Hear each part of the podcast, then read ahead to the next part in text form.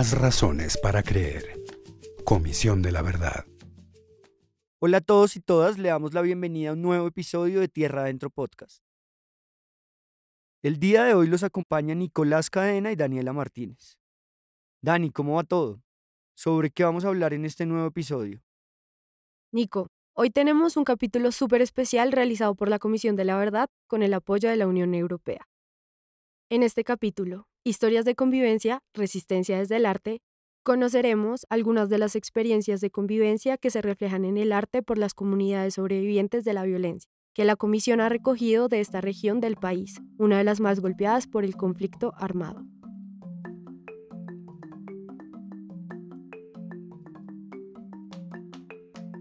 Claro que sí, Dani. De igual forma quiero resaltar los manglares más extensos de Sudamérica, las playas infinitas de arena negra, los ríos caudalosos, gran diversidad de fauna y flora, una increíble abundancia pesquera y esas selvas impenetrables, arrecifes coralinos y un mosaico cultural único.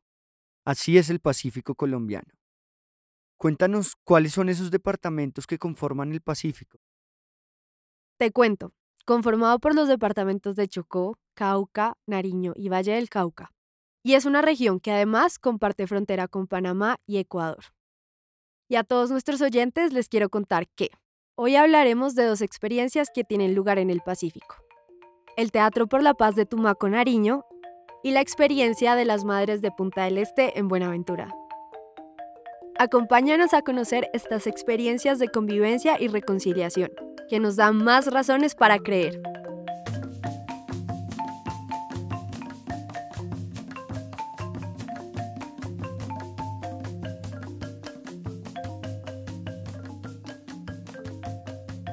Comencemos por Tumaco.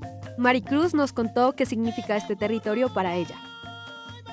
Tumaco significa para mí mi historia, mi costumbre, mis raíces, eh, mi vida, eh, mi desarrollo, eh, mi familia. Bueno, Dani, te cuento que Tumaco es uno de los territorios más afectados por el conflicto armado. Ubicado en el sur del Pacífico colombiano, su posición geoestratégica ha generado una guerra por el control de los cultivos de coca, así como la ruta para el tráfico de armas y droga. A pesar de la constante violencia, la presencia de grupos armados y las diversas problemáticas sociales, la población tumaqueña resiste. Y una de esas formas de resistencia es a través del arte, específicamente del teatro. A este gran proyecto lo llaman Teatro por la Paz. Quienes impulsaron la creación del Teatro por la Paz desde el 2008 han encontrado en la escena otros canales para comunicar su sentir. Además, les quiero contar que este tipo de iniciativas están promovidas por la Diócesis de Tumaco y por el Servicio Civil para la Paz de Alemania. Está conformado por tres grupos. El Grupo Juvenil Teatro Araña, del barrio Nuevo Milenio. El Grupo Juvenil Teatro Cien Pies, del barrio La Florida. Ambos integrados por jóvenes entre los 14 y 23 años y el grupo de mujeres Teatro Tumatay, también en el barrio La Florida, que tienen actrices entre los 19 y 62 años. Bueno, para conocer más sobre el Teatro por la Paz, hablamos con Mari Cruz, quien desde el año 2015 ha sido su directora. ¿Qué los impulsó a hacer teatro? Bueno, en el 2008 decidimos hacer teatro eh, porque Monseñor Gustavo Girón Higuita siempre decía que él era convencido de que en Tumaco había mucho talento. Y porque en esos momentos eh, había la necesidad de crear espacios donde los jóvenes pudieran estar, donde los jóvenes pudieran sentirse acompañados, donde los jóvenes pudieran eh, explorar y sacar todo, todo su talento, pero además también hacer espacios protectores y el teatro empezó como un espacio protector. Empezó y sigue siendo un espacio protector. Se creó y se pensó eh, trabajar con el teatro para romper el silencio que en esos momentos nos estaba haciendo daño. Eh, porque la gente quería hablar de lo que estaba pasando, porque la gente eh, sentía la necesidad de, de, visibilizar lo que estaba pasando en el territorio al resto de, del país. Entonces, por eso, eh, en el 2008 empezó este proceso eh, bajo el amparo de la diócesis de Tumaco, que fue quien empezó y quien sigue con este, con este proceso. El olvido está lleno de memoria.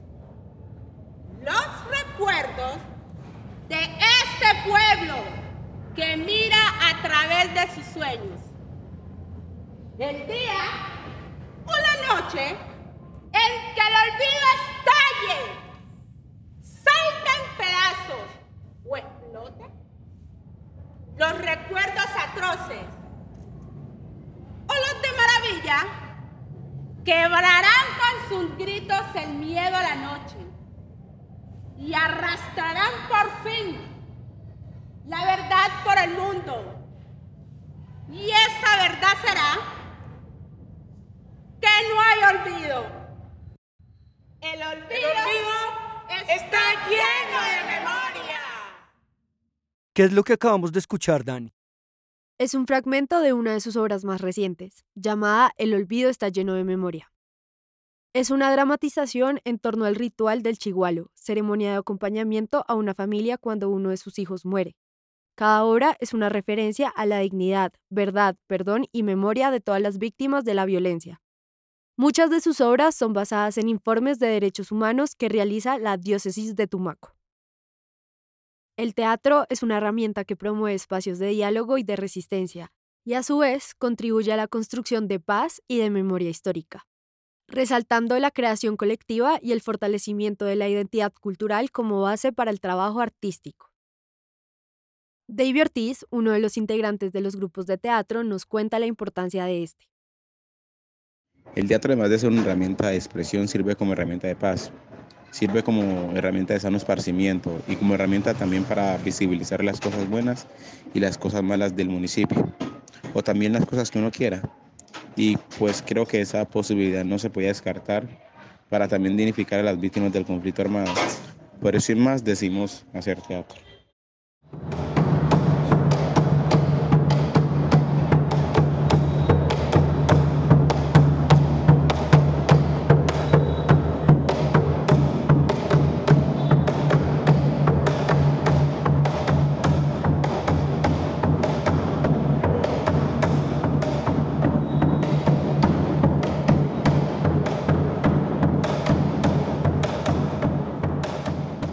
Pienso que el teatro aporta a la convivencia y a la reconciliación, empezando porque los integrantes de Teatro por la Paz somos una gran familia.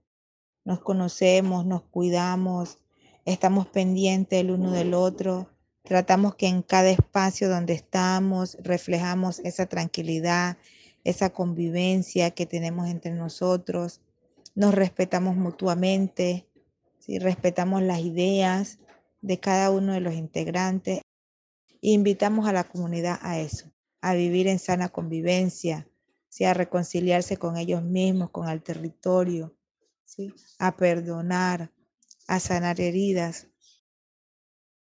Bueno, a partir de lo que nos comparte Maricruz, podemos conocer que el Teatro por la Paz ha logrado desde el arte facilitar y fortalecer las relaciones de convivencia y los procesos de reconciliación en las comunidades. Y este es uno de sus aportes a la población tumaqueña.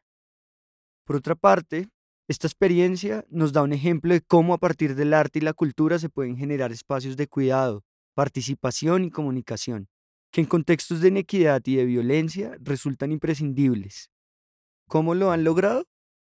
Teatro por la Paz para mí ha transformado mi vida de una manera muy positiva, ya que gracias al teatro eh, estoy trabajando, me doy a conocer eh, muchas gentes importantes en el, en el, medio del teatro, en el medio de la comunicación, me conocen me han contratado, han necesitado mi trabajo y creo que además de ser eh, un grupo que pues ayuda a, a, transformar tu vida, a transformar tus pensamientos, también es un grupo que también te da una ventana para las cuestiones laborales. Y además de, eso, eh, me ha ayudado mucho espiritualmente y socialmente también.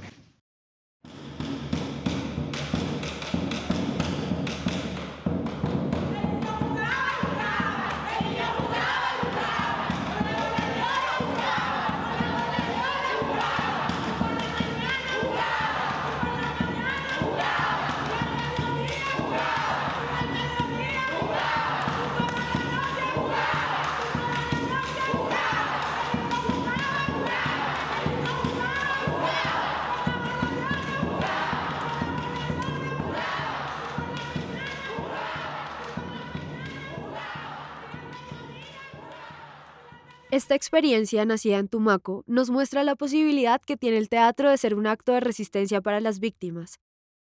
Es también un ejemplo de cómo nace la búsqueda por dignificar sus historias, mantener viva su memoria y exigir sus derechos.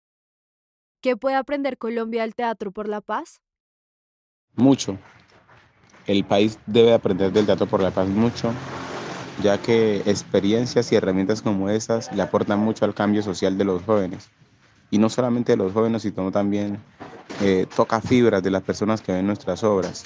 Y pues el, el, país debe replicar las prácticas que hacemos en el, en el grupo de sanación del alma, de compartir con el, con el prójimo, de no olvidar las raíces. El país debe aprender mucho de teatro por la paz.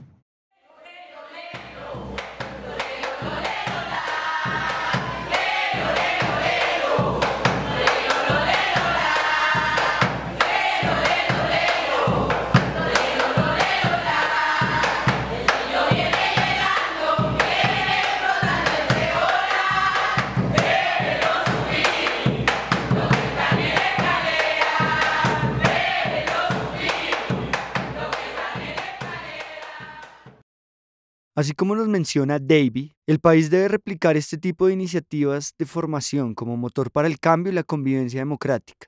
Agradecemos a Mari Cruz y Davy por hablarnos de cómo el Teatro por la Paz es una experiencia de convivencia que promueve espacios para el diálogo, la construcción de memoria histórica de víctimas, construcción de paz, de resistencia, de denuncia y la visibilización de las violaciones a los derechos humanos que sufre el territorio. Esto como consecuencia del conflicto armado.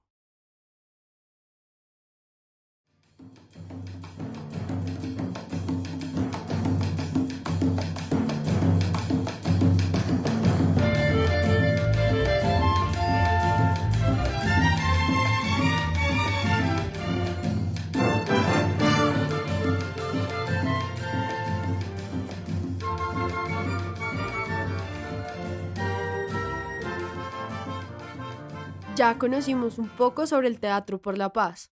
Ahora, de Tumaco nos dirigimos a Buenaventura, un territorio que tiene mucho por enseñarnos.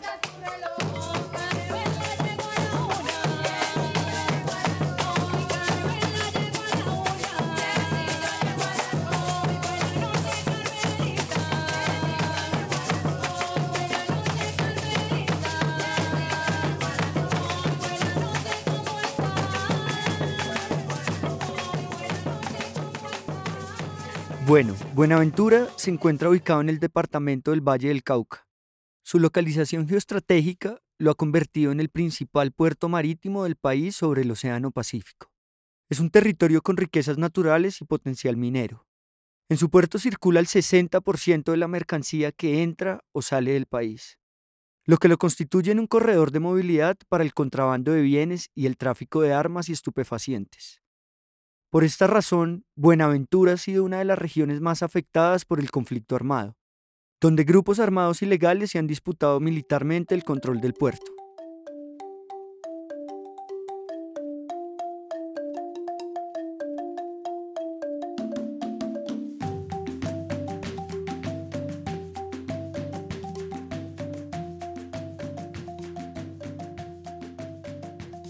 Señores, vengo a contarle una tragedia y que tostura que el 19 de abril sucedió en Buenaventura. Los que vivimos ese día, qué tragedia dolorosa de lo que ellos se planearon para hacer horribles cosas. para un partido de fútbol. Lo sacaron de su barrio. El mismo día lo llevaron en un lugar solitario, aprovecharon de su nobleza y a los dos se lo torturaron. Así pasaban los días, Buenaventura lloraba de vez clima los doce y la madre muy angustiada de aquel horrible dolor. Los oficiales de la policía, asombrados, se quedaron de ver esos doce cuerpos que disfigurados estaban. Una madre angustiada, en voz alta ella oraba, Señor mío Jesucristo, perdone esta linda mano que tanto dolor causaron. Pregunto con qué tristeza al oír aquel relato, ¿qué pasa en Buenaventura que hay tantos asesinatos? Los habló Regina Valencia, lo triste lo habla Bolivia. El corazón a mí no me aguanta porque me da ganas de llorar, porque este dolor sigue horrible para doce madres aguantar. Este es un fragmento de Los Doce. Poema de Regina Valencia, madre de Manuel Concepción Rentería Valencia, conocido como Piro, y de Bolivia Aramburo, madre de Rubén Darío Valencia Aramburo, conocido como Kinky, madres que han reconstruido gran parte de acontecimientos en poesías como las que acabamos de escuchar. Así iniciamos esta experiencia en la Comuna 5 del barrio Punta del Este en Buenaventura, Escucharemos la historia de 12 jóvenes que el 19 de abril de 2005 fueron engañados por un grupo paramilitar para jugar un partido de fútbol. Días después, aparecieron asesinados y con señales de tortura. Una historia que será contada a través de sus madres, una historia transformada en poesía.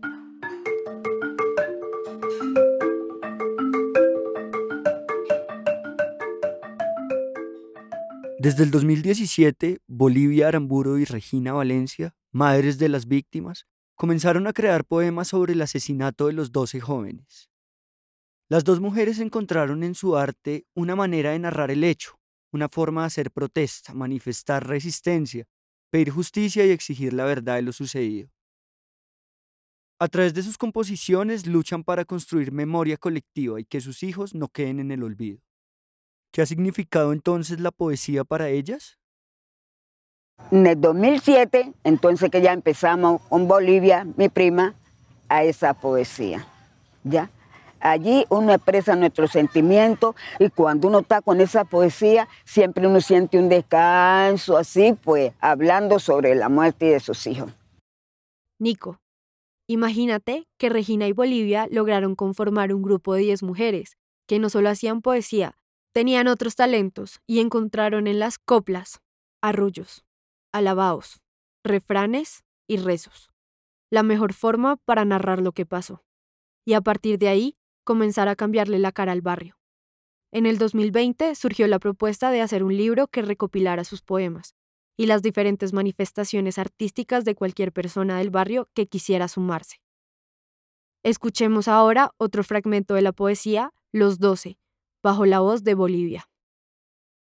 Un martes en la mañana fue que entró un varón. Al barrio Punta del Este nadie tuvo precaución. Tan solo una abuela sabia, en ella verle la cara no le llamó la atención. Él quiso coger malicia, el corazón negro tenía. Por darle confianza, un vaso de agua él pedía. Tan sabia la abuela Elena tenía el don de revelación. Inspirada por el Espíritu Santo, le vi la mala intención. Con voz triste ya lloraba. Señores, véanle la cara, este hombre es malo, de bueno no tiene nada. Lloraba con gran lamento, tengo un presentimiento y me duele el corazón. Mi hija Melba que venga y le llame la atención. Así concluye esta historia cuando el moto lo sacaba. Qué estrategia tan planeada. Daban 200 mil pesos al equipo que ganaba.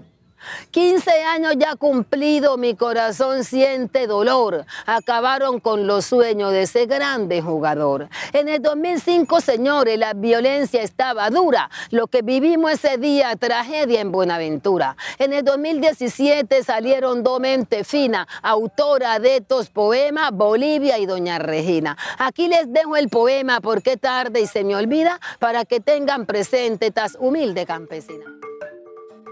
Ellas son las voces de una de las historias de resistencia que habitan en este país. A más de 10 años de la masacre, lo que escuchamos es el clamor de una madre hecho poema. El desconcierto que trajo la pérdida de sus hijos sumado al no esclarecimiento de la verdad por parte de los actores responsables. A través del tiempo, Regina y Bolivia, abanderadas de esta experiencia colectiva, han demostrado que esta acción de memoria resiste ante el conflicto armado. La forma en que la poesía les ha permitido expresar el dolor individual y colectivo y reunirse en torno a las distintas prácticas culturales y tradicionales han hecho que ellas acompañen a otras madres a atravesar su dolor.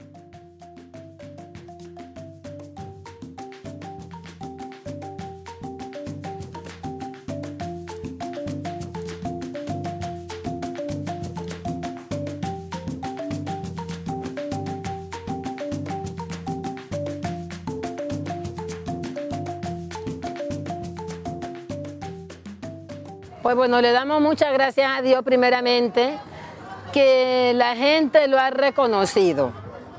¿sí? Y también le doy gracias a Dios por mantener estas memorias vivas. Y esta poesía, a través de la poesía, hemos tenido también mucha fortaleza. ¿sí? Y la gente lo ha escuchado. Esa memoria debemos de mantenernos viva y, para que todo el mundo se den cuenta lo que sucedió en Buenaventura el 19 de abril. Lo hacemos en una forma como, bueno, esa es una mecanografía que nosotros empleamos. Nuestro dolor en poesía. ¿Ya? Así resistimos nosotros la violencia acá porque nosotros hablamos la verdad a través de la poesía. El liderazgo de las Madres de Punta del Este ha logrado que en el corto tiempo dos de sus manifestaciones orales se hayan registrado ante la Dirección Nacional de Derechos de Autor y esperan que pronto puedan grabar más. Asimismo, una editorial les ayudará con la producción del libro Contra el Silencio, Todas las Voces. Esta conmovedora experiencia de convivencia nos enseña que el arte puede ser una estrategia. En este caso, la poesía se convierte en un medio para ritualizar el dolor. Darle un lugar al acto doloroso y a su vez mantener viva la memoria de los hijos ausentes a quienes extrañan. Cerramos esta historia con un poema que escribieron al ser invitadas en Bogotá para los diálogos de La Habana, Cuba. Agradecemos a estas dos mujeres, a estas dos madres, que hoy nos dieron valiosas lecciones. No queremos más violencia, no queremos más violencia, dijeron unos amigos. Vamos para La Habana a firmar lo prometido. Y llegaron a La Habana, todos hablaban de paz y firmaron el acuerdo todo Colombia votado. En estos últimos días está el proceso de paz. Pregunto por qué las madres no cesamos de no llorar. ¿Será porque se han salido dejando su pertenencia, queriendo salvar su vida de la agresiva violencia? Otros son resistentes, ponen la vida la suerte, no dejan su territorio, así les toque la muerte. Víctimas y victimarios, hoy Dios los hace un llamado, se los pido por favor. Antes de hablar de paz es necesario de perdón. La paz no llega del mucho hablar, ni mucho menos en avión. Si queremos paz verdadera, sanemos los corazones. Aquí los queda el poema porque tal vez se me olvida para que tengan presente estas humildes campesinas.